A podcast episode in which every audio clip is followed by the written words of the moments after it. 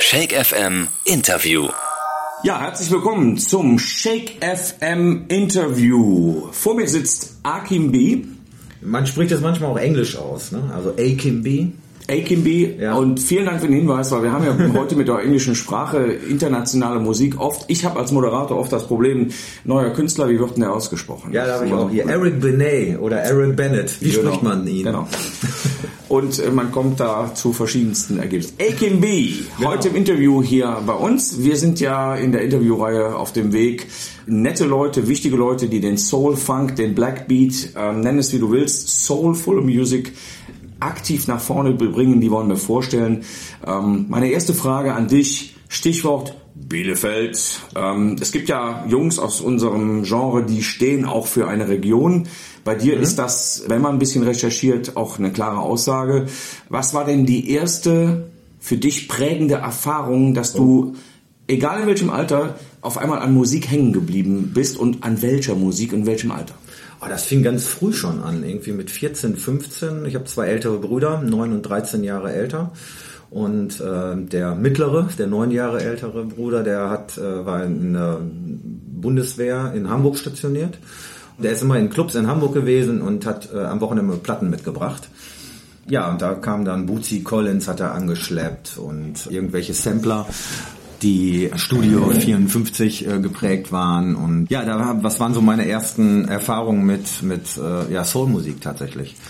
Und äh, natürlich war es, war es am Anfang waren es so die Bravo-Hits der Soulmusik, sage ich mal, mit denen man so groß geworden ist.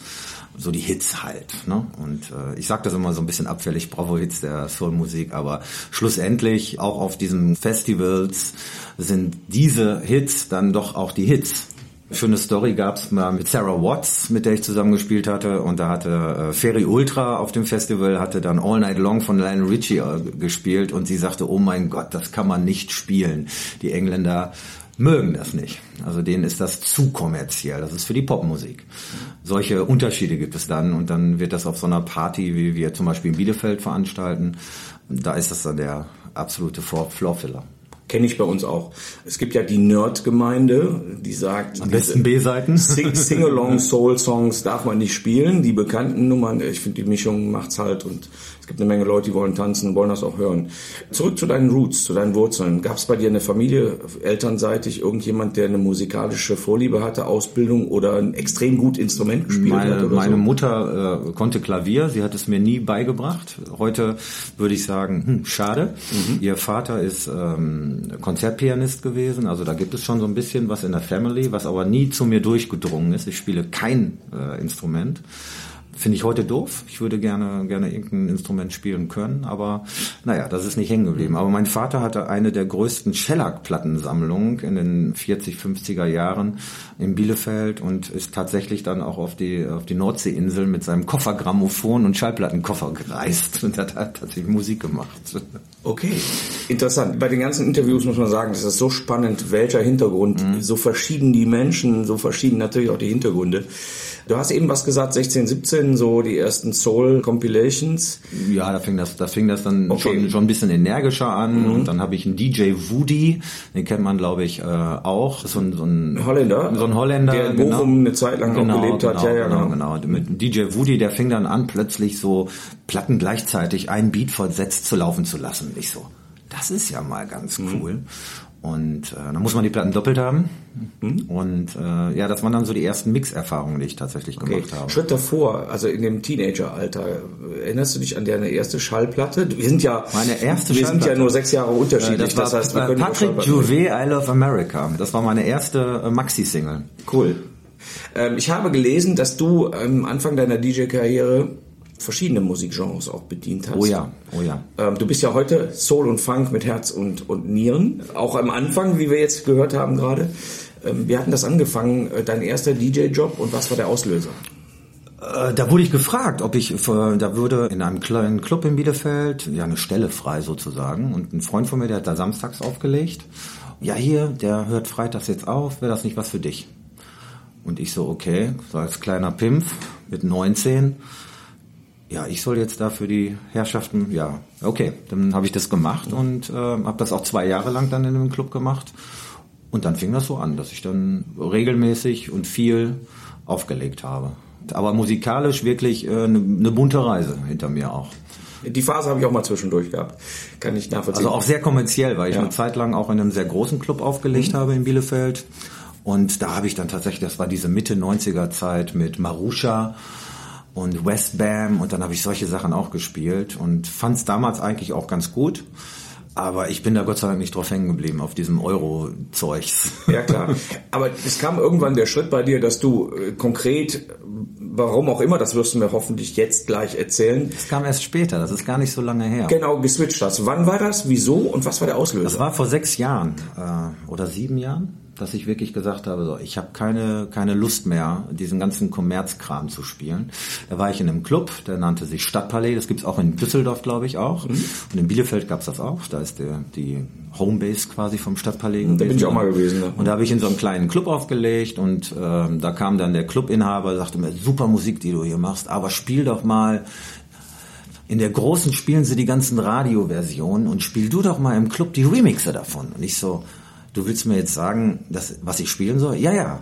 Und dann sage ich, du, dann war das heute mal letzter Abend. Und dann habe ich auch aufgehört, weil dann ist mir wirklich die Hutschnur geplatzt und habe gesagt, nee Leute, entweder bucht ihr mich so wie, wie ich bin und ich mache das, spiele meinen Stiefel.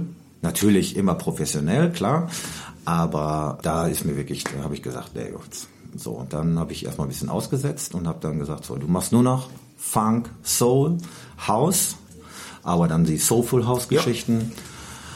Äh, Vielleicht so ein bisschen auch diese Oldschool, Anfang 2000er Disco-House-Sachen, aber was anderes rührst du nicht mehr an. Und siehe da, da habe ich so eine Nische getroffen in Bielefeld. Ich bin der Einzige, der eigentlich, glaube ich, so einen Sound spielt und auch vielleicht dann auch in dieser Breite spielt. Es gibt ein paar Jungs, die spielen äh, sehr viel Northern Soul und, und sehr funky sind die unterwegs. Und ganz, ganz liebe, liebe Kerle, die haben wir auch schon mal auf einer Veranstaltung gebucht.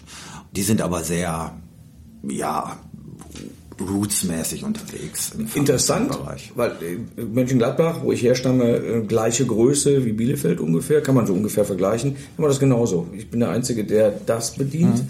Dann gibt es eine Menge, zwei, drei Jungs, die, die so 90er R&B, Hip-Hop in den Anfang 2000er sehr erfolgreich propagieren und ein paar Jungs, die Northern Soul natürlich leben lassen. Das ist eine echte, richtige Nische. Und ja, da habe ich dann ähm, angefangen so zu spielen, habe ein paar schöne Veranstaltungen, ähm, auf denen ich gebucht werde, die nach wie vor laufen.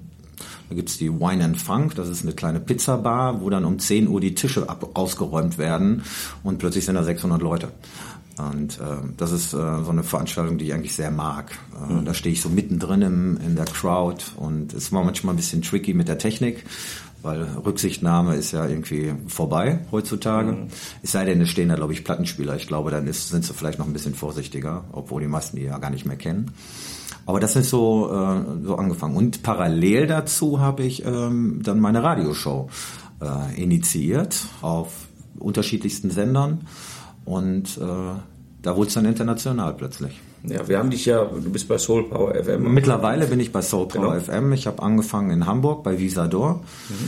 Da bin ich reingerutscht und dann dachte ich mir irgendwie so ein Sender, wo auch tagsüber wirklich dann so Kommerzmucke läuft und da so ein, so ein Nischenprodukt zu sein. Ich glaube, ich möchte lieber bei einem, einem echten Soul-Sender sein und so, so bin ich dann äh, zu Soul Power FM ge gekommen. Da bin ich jetzt, glaube ich, auch schon vier Jahre. Das ist äh, sehr interessant, weil das erklärt, wieso du für uns, die wir im Soul-Funk-Bereich Nebel immer schon mitgewabert sind, auf einmal vor sieben Jahren dann auf einmal irgendwo anfingst, äh, der Name fiel immer häufiger. Und ich als regelmäßiger Besucher hier vom äh, Baltic Soul Weekend habe dann natürlich dann auch irgendwann in allein ab deinen Namen gesehen. Ja, es war letztes Jahr, hatte Letztes ich mein Jahr, genau. Debüt mit Friction zusammen, samstags nachmittags, wie jetzt gerade eben auch. Das war toll, da war ich natürlich aufgeregt, weil was Großes, was Neues. äh, Und davor habe ich äh, in Margate gespielt, in England, auf einem Festival. Es war auch sensationell.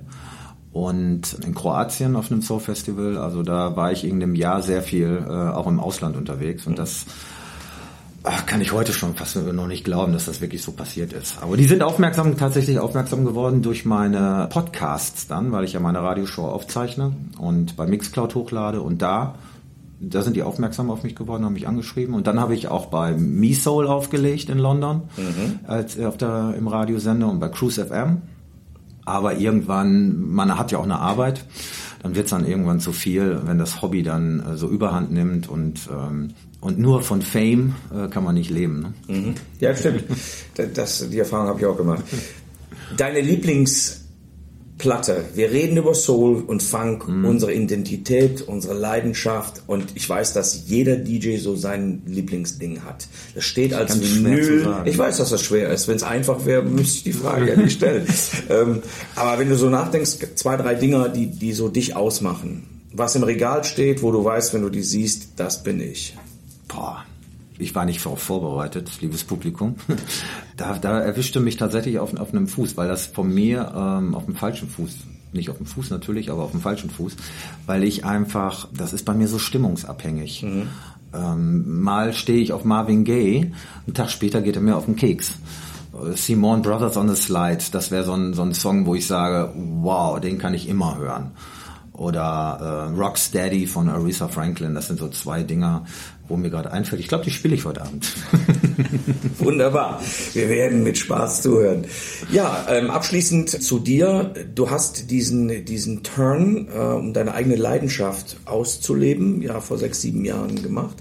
Was ist so dein, dein Wunsch noch? Du bist ja schon sehr breit gefächert, Radio, äh, Festivals. Du spielst auf dem etabliertesten und interessantesten und tollsten Musikfestival in Deutschland. Das Baltic Soul, sage ich einfach so, wie es ist.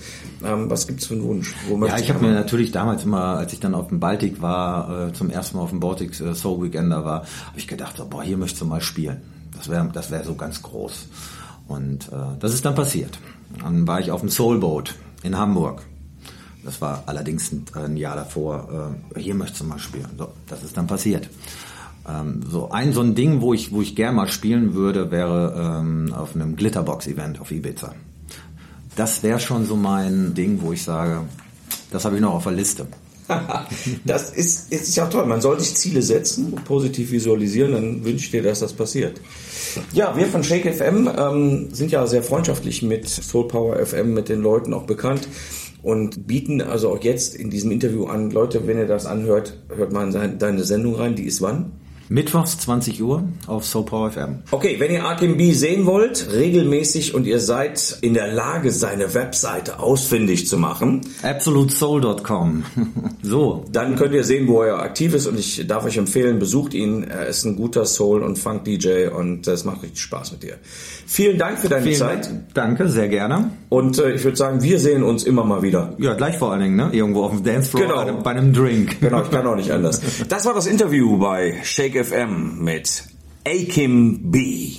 Shake FM Interview.